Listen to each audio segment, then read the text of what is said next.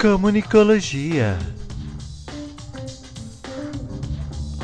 Comunicologia. Comunicologia. Olá, meninos e meninas, sejam bem-vindos e bem-vindas ao Comunicologia, nosso programinha de teorias da comunicação. Eu sou o professor Tiago Mota e se você está aqui, provavelmente é porque é meu estudante. Mas se não for, não se sinta perdido, pode puxar a cadeira e ficar com a gente. Bom, o programa de hoje é um programa edição especial Coronavírus. Brincadeiras à parte. É, hoje é um programa diferente dos outros devido aí à pandemia do Covid-19. Nós estamos todos em casa e por isso a gente vai aproveitar o podcast para dialogar diretamente com os nossos alunos e alunas de teorias da comunicação da Faculdade Casper Libero. É, os próximos episódios, portanto, vão servir como substitutos das aulas programadas lá no nosso cronograma é, para tirar dúvidas sobre o, as atividades que a gente vai fazer nesse período aí de suspensão das aulas ou conversar comigo, mandem mensagens por e-mail ou postem lá no mural do Google Sala de Aula, tá bom? É, mas esse programa continua no seu, no, na sua, no seu talento original de complementar o espaço da sala de aula e tirar dúvidas, sugerir assuntos para a gente debater. Então, se você pensar em alguma coisa bacana, pode escrever lá para o Communicology, com Y no final, gmail.com, o e-mail do nosso podcast. Bom, nessa edição especial Coronavírus, é, ela vai ser um pouquinho mais longa do que o comum, porque a gente vai tentar dar conta de um assunto que a gente daria em sala de aula, portanto, um assunto um pouco mais amplo, que a gente faria em um pouco mais tempo. E o objetivo de hoje é apresentar e aprofundar sobre uma importantíssima escola da comunicação, o funcionalismo.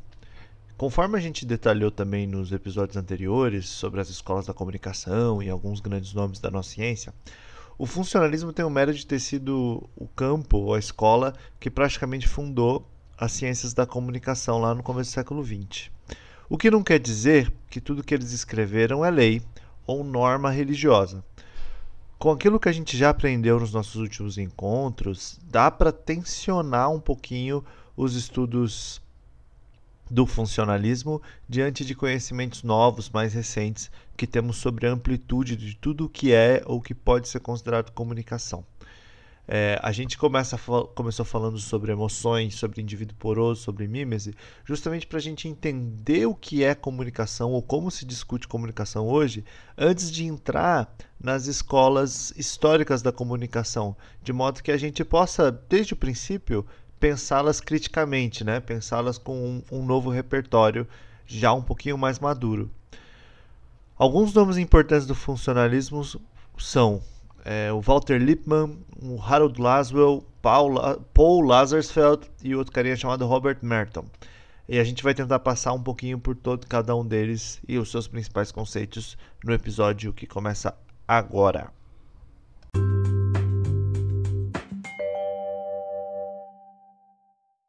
Como eu disse então, é, a história da nossa ciência, da comunicação, ela não começa com esses termos ou com esses estudos que a gente viu é, recentemente sobre emoções, sobre porosidade. Na verdade, essa história começa no comecinho, começa no comecinho ruim, né? Na verdade, essa história se inicia, melhor dizendo, lá no comecinho do século XX. É, parece bastante tempo, mas se você for pensar enquanto maturidade acadêmica, a gente tem aí pouco mais de 100 anos de história de uma ciência, o que não é muito. Bom, por que o começo do século XX? Porque é a época da explosão da comunicação de massa e das mídias de massa, certo? Então, por volta de 1910, por exemplo, o cinema não só existia, como Hollywood já era uma indústria potente.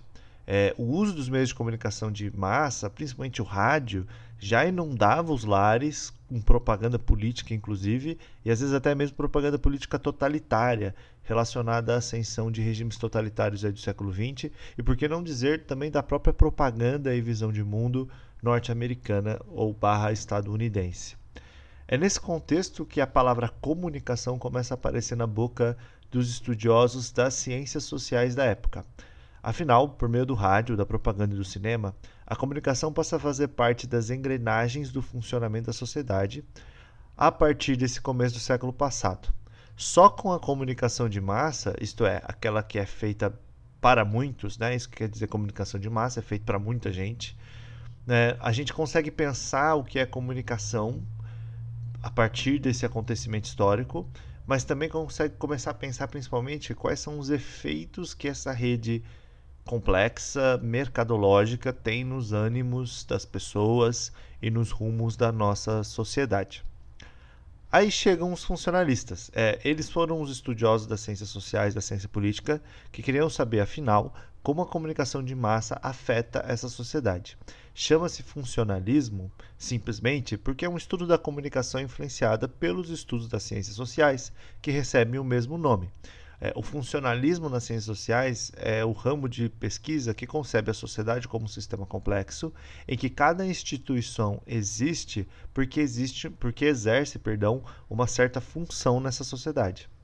Esse ramo, esse campo de estudos buscava saber como sociedades complexas conseguem manter a sua estabilidade interna e conseguem sobreviver com o tempo por meio do funcionamento dessas instituições ou dessas engrenagens da sociedade. Trocando em miúdos, o funcionalismo estuda a comunicação do seguinte jeito: ele se pergunta quais são as funções que a comunicação de massa tem na nossa sociedade e quais os efeitos que essa comunicação gera na sociedade.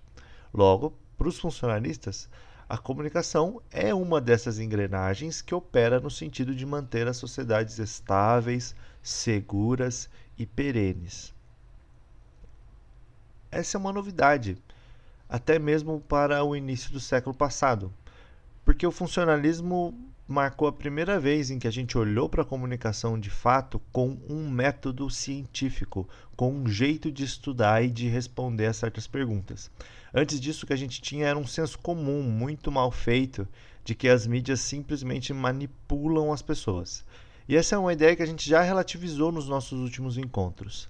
É, na época, então, era preciso sofisticar esse entendimento comum do que é comunicação de massa. E o funcionalismo dá um pontapé importante nesse sentido.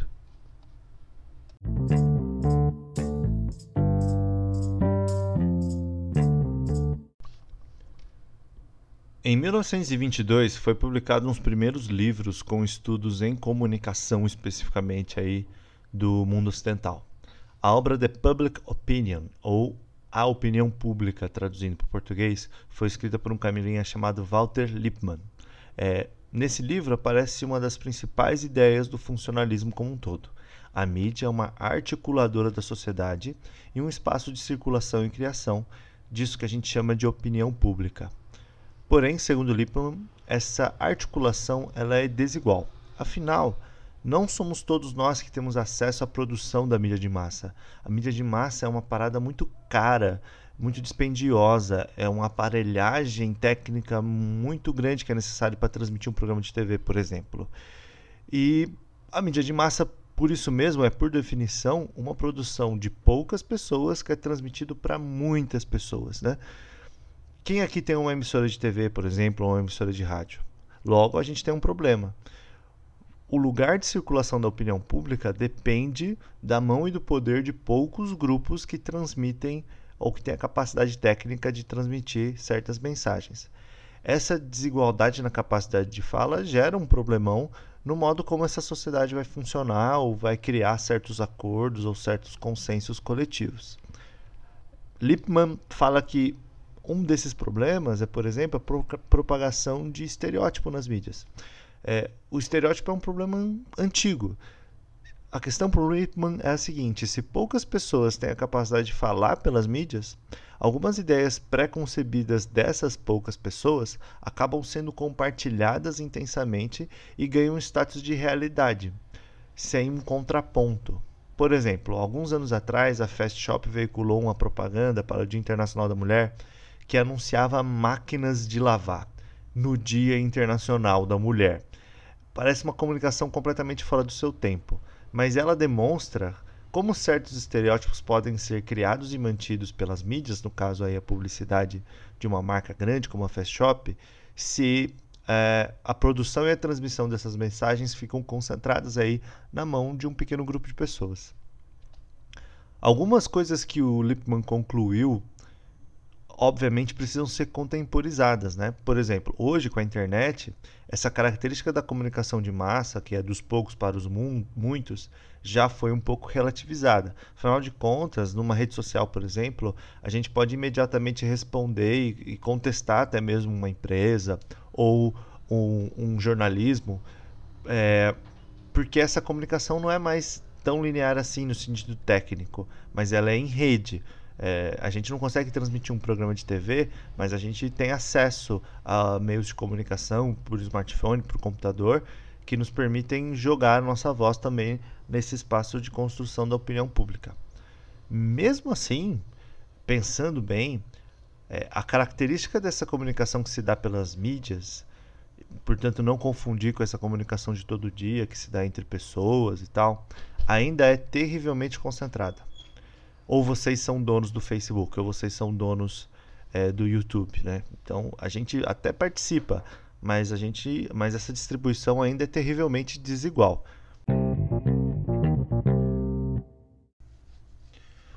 O principal nome dessa escola foi Harold Glasgow. Isso porque ele ofereceu uma metodologia de como estudar mídia que, pela primeira vez, como a gente disse antes, era mais científica. Ou seja, por científico a gente está falando de um conjunto de normas básicas para a produção de um conhecimento que seja um pouco mais rigoroso. Mas a principal característica de um método científico é que ele é replicável. Ou seja, se eu realizar com o mesmo método a mesma experiência que você realizar, provavelmente a gente chega a conclusões muito parecidas. Mas é claro que nas ciências humanas, como é a comunicação, as, as metodologias não são fórmulas matemáticas, são metáforas, né? Certas metodologias que levam a certas conclusões são, na verdade, fruto de uma coleção conceitual que permite pensar de um certo jeito. Se a gente troca de coleção, a gente pode chegar a resultados diferentes, mas que não são necessariamente melhores nem piores, apenas diferentes. Né? O que o Laswell fez foi entender a comunicação como um processo. Portanto, a comunicação não é apenas o que ela gera, como uma peça de propaganda ou um programa de rádio, mas como aquele produto é feito. É, para cada. Oh, meu filho gritando aqui atrás. Para cada etapa desse processo, há um tipo de estudo possível sobre ele. Segundo Laszlo, esse processo pode ser descrito da seguinte maneira: quem diz o que, em que canal, para quem e com qual efeito. Vou repetir: quem diz o que, em que canal, para quem e com qual efeito. Em outras palavras, o processo de comunicação é definido por um emissor que transmite uma mensagem usando um meio, uma mídia, para um grupo de receptores com um certo impacto disso que pode ser observável. Para colocar um exemplo, a Globo transmite o Domingão do Faustão via televisão para sua audiência, levando todos a dar risada durante as videocassetadas. Para cada etapa desse processo, podemos desenvolver um tipo de estudo. Se focarmos em estudar os emissores, temos uma análise de controle. Se focarmos em estudar as mensagens, temos análises de conteúdo. Se focarmos em estudar os canais, temos análises de meios. Se focarmos em estudar os receptores, temos análises de audiência. E se estudarmos os impactos, nós temos análises de efeitos. Esse é um jeito muito didático de entender o que é comunicação. E se a gente andar por aí, em empresas, em agências de comunicação, a gente percebe que os profissionais desses lugares costumam mesmo pensar seu próprio trabalho nesses moldes. Ou seja, é, profissionalmente, a gente está acostumado a pensar a comunicação como uma função na sociedade para alcançar um certo objetivo. É, mas esse modelo tem limites. O principal deles é que ele é um modo bastante linear de entender comunicação. Ou seja, ele entende que comunicar é transmitir uma mensagem de um ponto A para o ponto B. Esse modelo não entende, por exemplo, o caminho contrário disso, que é o do B para o A, ou como receptores também fazem parte dessa comunicação ativamente. Para o funcionalismo, essa, essa massa que é, consome comunicação, ela é passiva. E essa comunicação é unidirecional. Ela sai dos emissores para os receptores. Então é um, é um entendimento de comunicação bastante, bastante funcional mesmo, meio racionalizante demais. mas que não dá conta de tudo, não dá conta dos fluxos emocionais que existem, dos gestos, das imagens, da, dos processos miméticos, enfim, tudo aquilo que a gente vem discutindo não aparece nesse modelo. Esse modelo não compreende isso, né?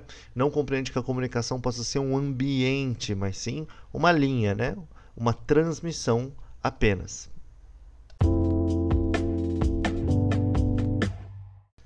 Esse modelo aí do Laswell, na verdade, é uma contribuição é, pequena da obra dele, é apenas um método, né? como ele enxergava o que era comunicação.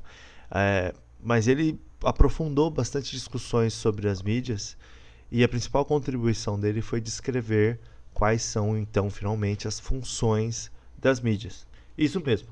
A partir de suas observações e estudos, ele trouxe uma lista do que para que serve afinal a comunicação de massa nessa sociedade e como essa forma de comunicação ajuda ou não a sociedade a continuar funcionando de uma maneira estável. É, Lasbel entende que a mídia de massa é uma articuladora da sociedade, como o Lippmann, né? Mas ele acrescenta esse entendimento ao fato de que a rede de comunicação em uma sociedade serve também como uma estrutura de atenção, segundo ele. Ele até faz comparações com sociedades de outras espécies animais. Por exemplo, em uma colmeia, as abelhas têm meios de avisar se há riscos que ameaçam a comunidade. No caso das sociedades humanas, a comunicação de massa também compartilharia e avisaria de tudo que está acontecendo ao seu redor e se há ameaças nesse redor para que essa sociedade possa responder a ela de melhor maneira. Lembrando que o Lázaro ele escreveu seus estudos principalmente aí no período da Segunda Guerra Mundial e no pós-guerra. Então a sua preocupação quando ele fala em estrutura de, atenção ou em ameaça é literalmente uma preocupação com a guerra e com a espionagem. Por isso os exemplos que ele usa nos textos estão girando bastante ao redor desse mundo mais bélico, né, da guerra. Bom, segundo Laswell, são três as funções da mídia: articulação das partes com todo, vigilância sobre o meio e transmissão da herança social. É super fácil de entender cada uma. Número 1. Um, para entender a articulação das partes como um todo, basta imaginar a sociedade como aquele conjunto de engrenagens, né? O governo, a justiça, o exército, a sociedade civil e por aí vai. Todas essas engrenagens precisam rodar juntas. A comunicação então seria mais uma dessas engrenagens que ajuda tudo a funcionar direitinho, que articula as outras. É por meio de sistemas de comunicação, por exemplo, que o exército avisa o poder executivo sobre uma ameaça à soberania do território nacional, ou seja, as engrenagens estão girando juntas. Número 2. Como consequência do número 1, um, a gente tem a função da vigilância. Sim, para o Laswell, a mídia é um jeito de manter a sociedade sempre alerta, que nem no lema dos escoteiros mesmo. Por exemplo, a gente está vivendo esse processo agora do coronavírus. Todo dia pela TV, pela internet, pelo rádio, a gente recebe atualizações quanto à situação da doença, quantos infectados, quantos mortos. É, tudo isso serve para nos manter alerta, tudo serve para avisar de tudo que está acontecendo. Por fim, número 3, temos a questão da transmissão da herança social. Peguemos um programa de TV policialesco, por exemplo, como Cidade Alerta. Ele articula as partes com todo, porque ele mobiliza representantes e membros da sociedade para tomar ciência de certos acontecimentos. Ele também é um sistema de vigilância, como é, alertando dos crimes que acontecem na cidade, no bairro, para nós que estamos assistindo. E por fim, por meio do Cidade Alerta, a gente aprende que certas coisas são erradas, como por exemplo roubar alguém, e por serem erradas são passíveis de punição pela lei. Essa é a tal transmissão da herança social. Por meio da comunicação, a sociedade passa para frente entre os seus membros um conjunto de valores, de hábitos, de leis que são importantes para o bom funcionamento das coisas e, portanto, todo mundo precisa saber. Mas isso não quer dizer que o Cidade Alerta é um programa fofo e bacana. A gente poderia usar o próprio Laswell para criticar o sensacionalismo da TV. Primeiro, porque o Laswell reconhece na sua obra que, ao realizar essas três funções, no fim das contas, a comunicação opera, ou pelo menos essa comunicação midiática, opera no sentido de manter o status quo, de manter os poderes vigentes funcionando sobre nós e de manter as ideologias dominantes funcionando, ou seja, de manter as coisas como são. E isso, obviamente, está aberto para uma discussão crítica sobre o que isso quer dizer. Em segundo lugar, o Laswell provavelmente questionaria se o Cidade Alerta é uma comunicação eficiente ou não. Para ele, a comunicação só pode ser julgada eficiente na medida que ela for esclarecedora e que ela conduza o público ao que ele chama de julgamentos racionais. Todos esses termos são questionáveis: eficiência, racionalidade, enfim, são palavras para as quais eu tenho dúvidas se de fato são úteis para entender nossas vidas e as decisões que a gente toma todo dia. Todavia, se a gente olhar pela perspectiva do Laswell, o Cidade Alerta ou os outros programas sensacionalistas da TV são ineficientes quando eles levam as pessoas a acreditarem em coisas que não existem ou a tomar decisões precipitadas por medo, por exemplo. E a gente sabe que isso acontece direto. O exemplo de ineficiência era um jornaleco popular dos anos 80 e 90 chamado Notícias Populares. Ele era conhecido como o jornal que espreme que sai sangue, pela sua fama de só dar notícias de crime e de violência. Tem um clássico exemplo de manchete do NP, que é que eu não lembro a data agora, mas a manchete era assim: médico afirma, bebê diabo nasceu no ABC. era uma notícia do nascimento de uma criança demoníaca em São Bernardo do Campo. Obviamente era mentira, obviamente era uma história uh, fantasiosa. Mas o doido é que isso virou uma comoção.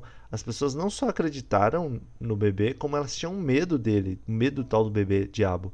E elas evitaram de ir nos hospitais, enfim, houve uma realmente uma comoção. Isso seria uma comunicação ineficiente para o Laswell, porque ela seria irracional.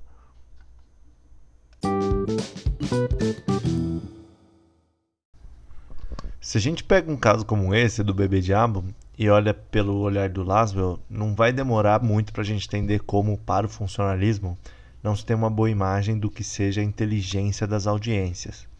Para o Laswell, é como se nós, o público, fôssemos um grande Homer Simpson.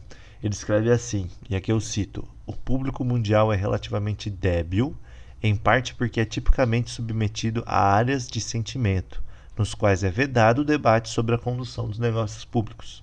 Em outras palavras, o Laszlo achava as pessoas burras, mas não uma burrice natural que nasceu com a gente. Para ele, a comunicação, quando poderia ser esclarecedora, muitas vezes faz o contrário e mantém as pessoas no que ele chama de área de sentimento, onde não pensamos de fato sobre o que está acontecendo ou como as coisas da nossa sociedade são conduzidas. Isso quer dizer o seguinte: é como se o Cidade Alerta fosse mesmo sensacionalista de propósito e instigasse em nós somente respostas emocionais para os problemas, como por exemplo a questão da violência da criminalidade, mas não nos estimula a pensar essas questões profundamente ou a participar das soluções para estas questões. Para ele, essa é a diferença entre público e agregado de atenção. Quando nós nos mantemos nessas áreas de sentimento e respondemos às questões que só nos afetam diretamente, para o Lázaro, essa galera é um agregado. Sim, a gente está aqui diante, a gente está aqui, a gente está prestando atenção, mas a gente não usa essa informação para discussão dos assuntos mais urgentes da sociedade.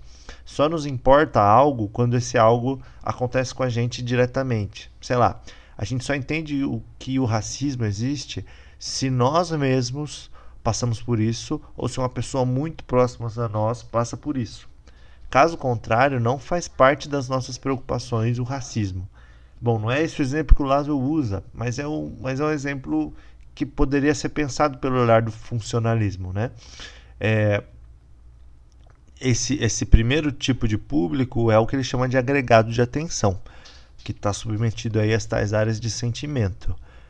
Mas para ele, público é só público mesmo se ele for ativo, se ele tiver empoderado de informações para articular pelo, bem, pelo bom funcionamento da sociedade. É o que ele chama de princípio do esclarecimento. A comunicação deveria priorizar por formar pessoas de fato empoderadas dos assuntos públicos. Essa visão faz sentido, mas ainda assim ela pensa as audiências como massas, ou seja, um grupo de pessoas que pode ser moldado pela comunicação midiática. A, essa é a consequência da gente pensar a comunicação muito linearmente, né? Ah, nesse processo linear, as pessoas ou receptores são vistos apenas como massa. Se elas são burras é porque a mídia quer, se elas são inteligentes é porque a mídia permite. Embora sejam considerações importantes, eu acho que isso ainda é pouco para entender a comunicação como um fenômeno mais complexo, da maneira como a gente já tem estudado aí nas últimas semanas.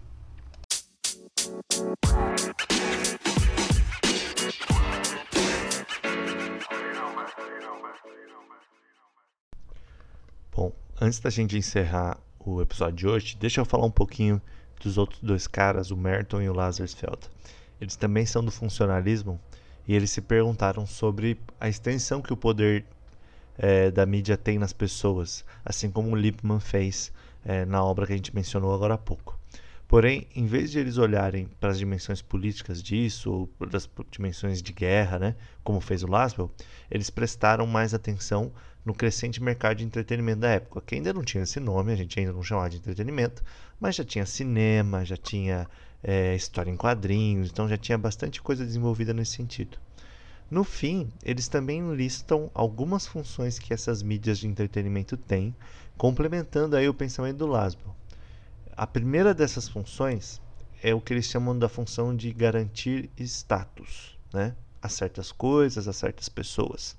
Pensa bem, um assunto só ganha relevância eh, na sociedade quando ele aparece na mídia. Isso cada um de nós sabe, isso meio que faz parte do senso comum, né? Então, por exemplo, hoje a gente está falando muito do coronavírus aí, por motivos óbvios.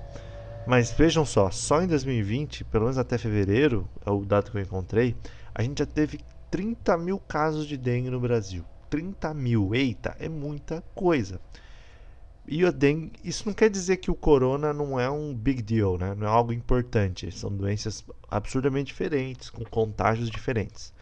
Mas se o coronavírus é big deal, poxa, a dengue também é big deal, né? A questão é que a gente não está falando da dengue. A dengue não apareceu no Fantástico no domingo. Então a vida segue. É, quer dizer, o Fantástico dá status para o coronavírus. Eu estou falando corona de propósito, tá? E não dá status para a dengue. O mesmo vale para as notícias de celebridade. Uma celebridade é famosa porque ela é famosa. Ela é reconhecida porque ela aparece, né? E é um poder e tanto esse, que é o poder da exposição, né, que a mídia dá. A segunda função ele chama de reforço das normas sociais, que é algo muito parecido com o que a gente falou sobre transferência de herança. Ou seja, o Fantástico, da Atena, a novela das oito, todas elas estão nos dizendo o que é aceitável ou inaceitável na nossa sociedade. O vilão do filme do Vingadores, no fim do dia, nos ensina sobre o que é considerado moralmente errado em oposição ao herói, que nos reforça o que é considerado moralmente certo. Isso tudo é, é o reforço das nossas normas que a gente aceita na nossa sociedade. Por fim, a terceira função é para eles nem bem uma função, mas uma disfunção, ou seja, é um efeito colateral, não desejado, que na verdade mais atrapalha do que ajuda. Essas outras duas funções que a gente listou têm importância. É, Merton e Lazarsfeld consideram que atribuir status é importante para hierarquizar assuntos que são mais ou menos graves, mais ou menos urgentes na sociedade. Reforçar normas é importante para que todo mundo possa viver coletivamente numa boa, concordando com essas normas. Já a terceira, ela não é uma coisa boa, na verdade, segundo eles. E essa terceira vai se chamar disfunção narcotizante. O narcotizante aqui vem mesmo de narcótico, de droga, ou seja, a mídia de entretenimento teria para eles um efeito de droga, de, de dopar mesmo, de nos manter alheios às questões reais que nos afligem. Então eu, por exemplo, assisti loucamente o Casamento às Cegas da Netflix. E putz, eu sei bem o que é isso. Eu passei horas ali babando na frente da TV em vez de fazer qualquer outra coisa. Isso para eles é ruim. Um princípio parecido com o que o Laswell desenvolveu, ou seja, é ruim porque nos impede de participar ativamente das decisões da sociedade. E o que você acha? O que de repente pegou da leitura do funcionalismo que vale a pena comentar? Escreva pra gente no comunicology.gmail.com com sugestões, comentários e dúvidas e a gente traz aqui pro programinha. Um forte abraço para todo mundo aí. Bom coronavírus.